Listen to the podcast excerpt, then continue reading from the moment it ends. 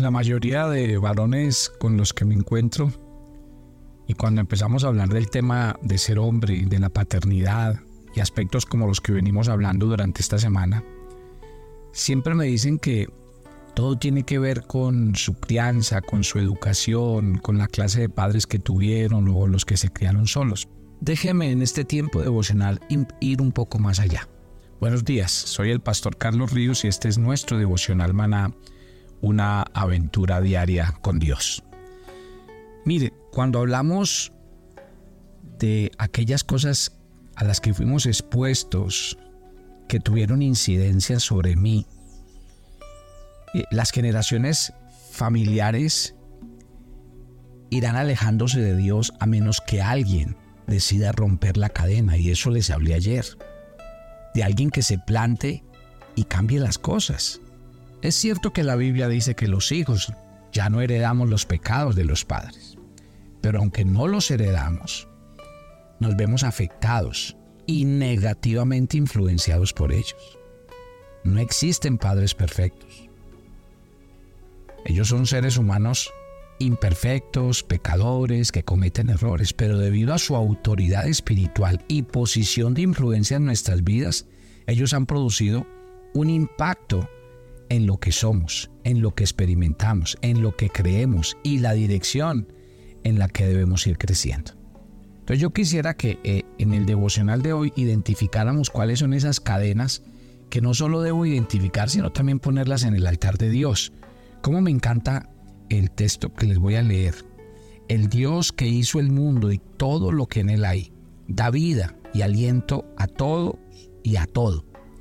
Y le ha prefijado sus tiempos precisos y sus límites para vivir a fin de que busquen a Dios y puedan encontrarlo aunque sea a tiendas. Pero lo cierto es que Él no está lejos de cada uno de nosotros. Hechos capítulo 17 versículos 24 al 27. Mire que ahí dice que Dios ha prefijado tiempos precisos para usted y los límites para vivir, pero también dice que Dios nos hizo con una razón, para que lo busquemos, para que podamos encontrarlo. Más allá de las circunstancias de su nacimiento.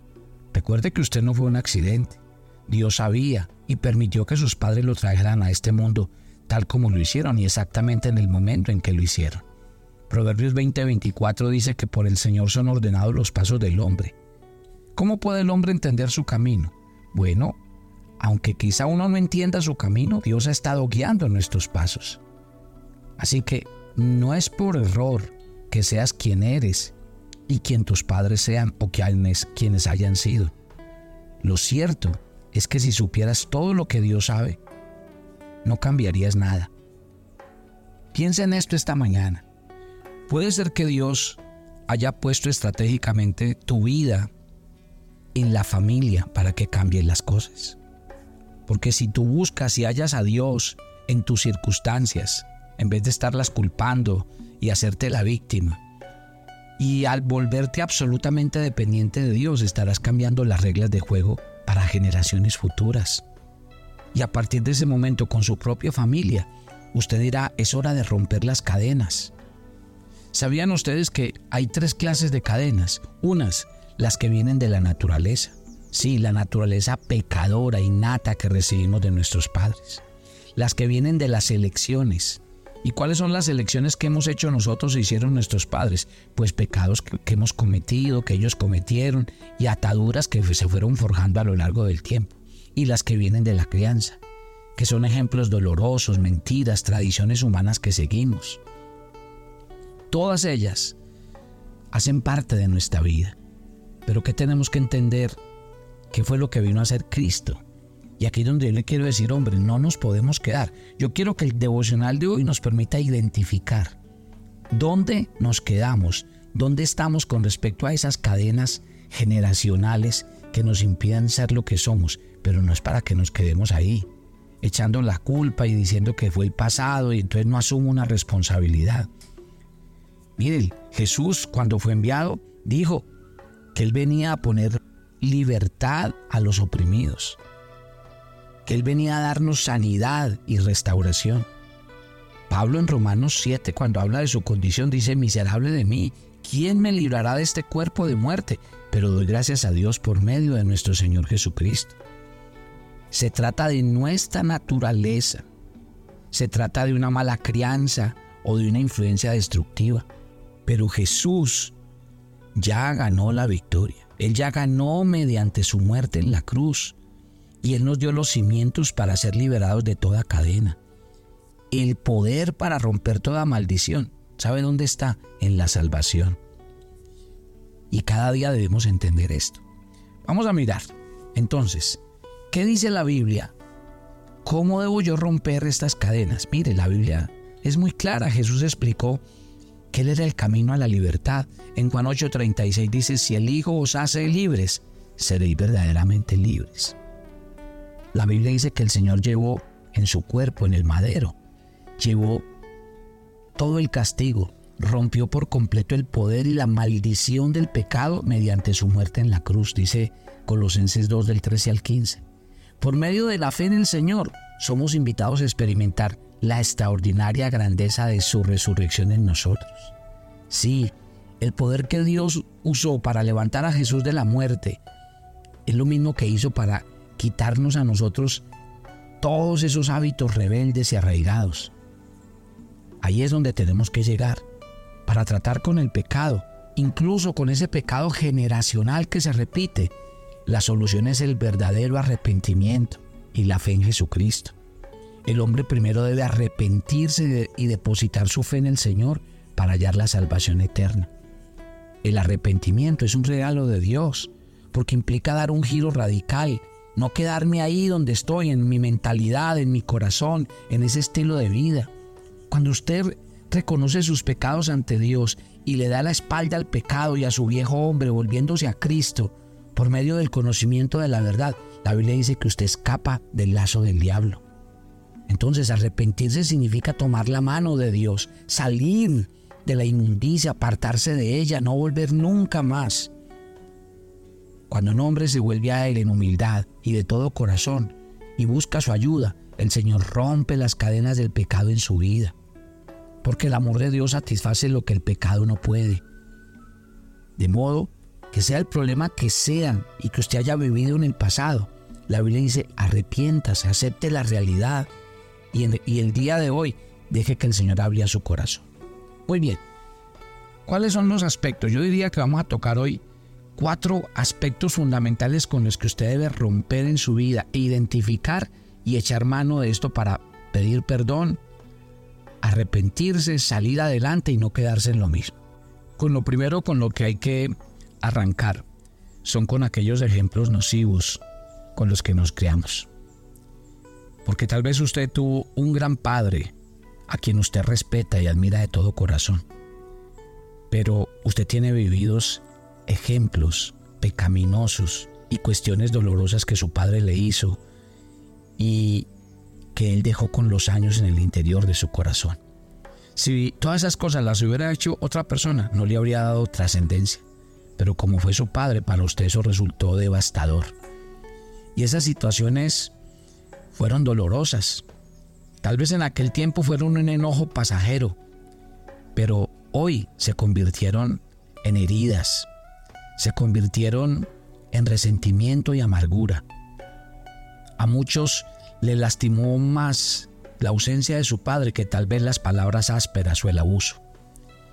Y todo eso se convierte en un terrible vacío de necesidades no satisfechas, de preguntas sin respuestas que él dejó pendientes en su vida. Y como sea, usted se ha sentido agraviado. Y todos hemos vivido eso. ¿Qué es lo importante? Es no permitir que eso se convierta en un obstáculo. ¿Sabe por qué? Porque si eso se convirtió en un obstáculo y eso se convirtió en amargura, dolor, resentimiento, entonces déjeme decirle algo. La amargura es una cadena que está ligada a los errores del pasado de nuestros padres, en sus emociones, en todo lo que hicieron con nosotros. La falta de perdón nos encadena el pasado. El enojo no resuelto se convierte en un cáncer amargo que envenena nuestro corazón y como todo cáncer, tiene que ser atacado, eliminado. Dios quiere que usted hoy en su altar le entregue toda injusticia, todo dolor, todo enojo, la confusión que usted tuvo en el pasado con respecto a una situación que no pudo elaborar. Y para romper esa cadena hay que perdonar, no solo a tu padre, a todo aquel que te haya hecho daño. Tal vez la primera reacción que vas a sentir cuando te digo esto es que te parece injusto porque quienes te han lastimado no merecen tu perdón. Y déjeme decirle algo esta mañana. Es cierto, nadie merece ni se gana el perdón, porque el perdón es algo que se ofrece. El perdón de Dios hacia nosotros no se basó en nuestro merecimiento, sino en su misericordia hacia nosotros. Él pagó la deuda por medio de Jesucristo. ¿Y qué dice la Biblia? Que nosotros debemos perdonar como Dios perdona. Cuando usted perdona, se desprende una carga y comienza un proceso de sanidad. Empiezas a crecer en la fe.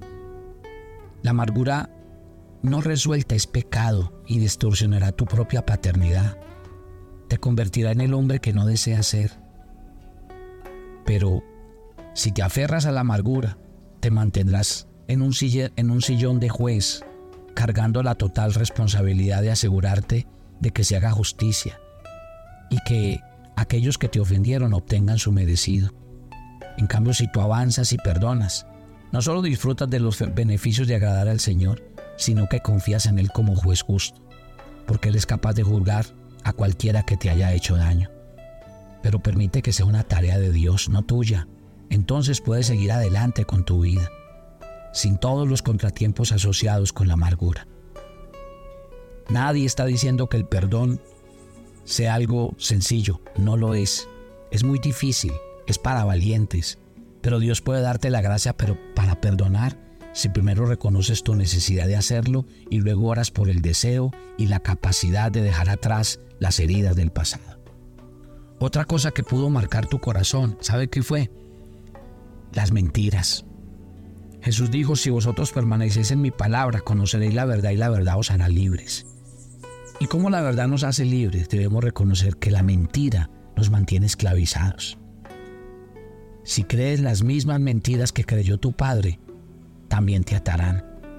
Las mentiras están por todas partes. En nuestro origen como seres humanos. En el diario vivir. Porque las mentiras pueden hacer que tengamos miedo, que nos demos por vencido.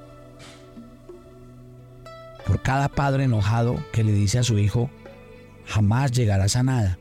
Dios el Padre dice, te amo y tengo un gran propósito para tu vida. Por cada nombre degradante que un padre necio llama a su pequeño hijo, Dios le dice, eres único y especial.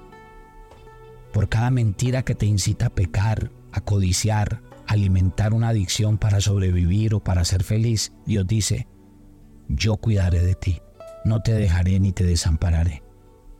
Para cada mentira que has escuchado, Dios tiene una verdad contrastante que puede liberarte. La verdad no te libera si solo escuchas y la entiendes en tu mente, debes aferrarte a ella, creerla. Si Dios es tu Padre, puedes confiar en que el Espíritu Santo abrirá tus ojos y te iluminará. Entonces comienza por pedirle a Dios que revele las mentiras que has creído en el pasado, que, que te ayude a reemplazarlas con su verdad a estudiar la palabra de Dios, a memorizarla en tu corazón. El tercer aspecto que te puede estar afectando y se convierte en una cadena para tu, tu masculinidad, tu paternidad, son las tradiciones. Sí, las tradiciones familiares pueden ser buenas y a veces se hacen grandes celebraciones, pero no todas las tradiciones son buenas. Las malas tradiciones familiares y las filosofías culturales torcidas pueden atraparte si no tienes cuidado. Colosenses lo advirtió. Miren que nadie les haga cautivos por medio de su filosofía y vanas sutilezas, según la tradición de los hombres, conforme a los principios elementales del mundo y no según Cristo.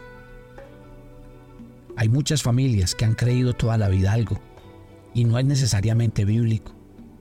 Jesús reprendió a algunos de los que le rodeaban y les preguntó, ¿por qué también vosotros quebrantáis el mandamiento de Dios a causa de vuestra tradición?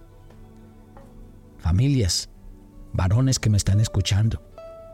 Algunas tradiciones culturales sugieren que los años de la adolescencia deben desperdiciarse, que la inmoralidad sexual es permitida en la soltería, que determinados festejos no pueden eh, celebrarse sin comer y beber de más.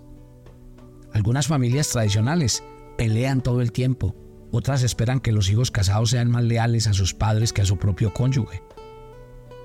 Un hombre resuelto no mantiene una tradición viva simplemente porque ha sido lo que se hizo toda la vida en la familia.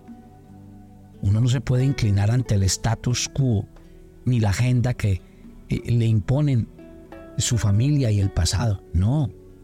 Los que rompen cadenas usan la escritura y la sabiduría para definir y filtrar lo que es bueno y lo que es malo. Así que tenga cuidado. ¿Qué cosas vio, escuchó y aprendió en su familia? Y que usted simplemente quiere perpetuarlas porque en su familia se hacían. No. Y más si usted hoy es un hombre de fe y de principios. Esté muy atento a la próxima semana.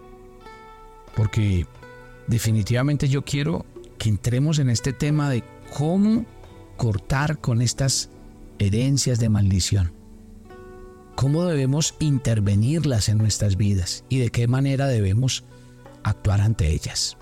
Varones, Dios tiene un camino de libertad para sus vidas. Y si ustedes lo escuchan atentamente, Dios se va a revelar a sus corazones. A todos los varones, antes de que oremos, quiero contarles que vamos a hacer un seminario. La dinámica es estar todo un día reunidos a través de talleres, de conversatorios, que nos van a ayudar a descubrir y sobre todo a sanar muchas áreas de nuestra vida. Eh, es un seminario completamente bilingüe, usted si habla inglés o habla español, cualquiera que sea lo, lo puede escuchar, vamos a tener eh, alimentación durante todo el día, vamos a tener el seminario, vamos a tener materiales, así que pues la invitación es que no vaya solo, llévese un amigo, sus hijos, hermanos en la fe y vamos a hacer de este día algo especial. Y para la gente en Bucaramanga, contarles que este sábado estaré con ustedes, 5 de la tarde, para que vayan y compartan con nosotros. Padre, gracias por esta mañana. Yo quiero rogarte en el nombre de Jesús que hagas algo especial en el corazón de cada varón. Sé, Señor, que muchos de nosotros venimos de un camino donde nos dijeron muchas mentiras, no era intencional, pero si nuestros padres vivían en una mentira, pues eso nos comunicaron. Otros nos llenaron de tradiciones y hemos puesto las tradiciones por encima de nuestra vida personal y de nuestros desafíos y metas. U otros a través de ejemplos que no eran positivos. Y tal vez esos se han convertido en cadenas para nuestra vida. Yo quiero pedirte que en este devocional tú traigas libertad a nuestras vidas. Oro por cada varón y te pido en el nombre de Jesús que tú traigas libertad y que tú hagas sanidad en el corazón de todos. Gracias por este día, por este tiempo. Nos encomendamos a ti pedimos tu bendición. En Cristo Jesús. Amén y amén. Y yo los espero mañana en nuestro viernes de oración hermana. Bendiciones para todos.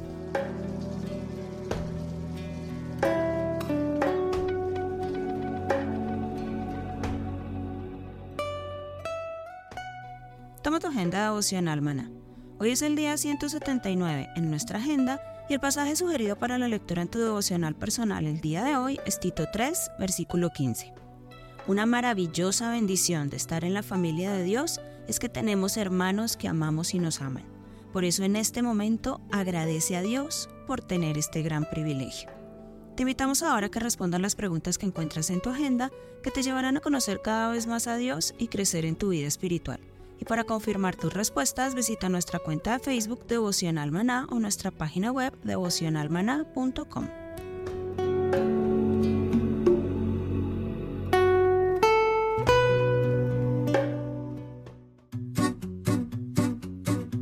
Los llevaremos en una travesía de 15 días por los países de Turquía e Israel. Visitaremos Estambul, Capadocia y nuestra amada Jerusalén. Estaremos en las regiones de la Galilea, el Mar Muerto y Jericó. Nuestros servicios, todo incluido, los mejores hoteles, las comidas servidas en abundantes buffet, entradas a todos los lugares descritos en el programa, todos los impuestos y propinas. Pero por sobre todo, un grupo de peregrinos donde usted nunca se sentirá solo. Siempre contará con un equipo de personas para atenderle. ¿Qué espera? Únase a nuestro grupo y conviértase en un peregrino a la Tierra Santa. Te invitamos.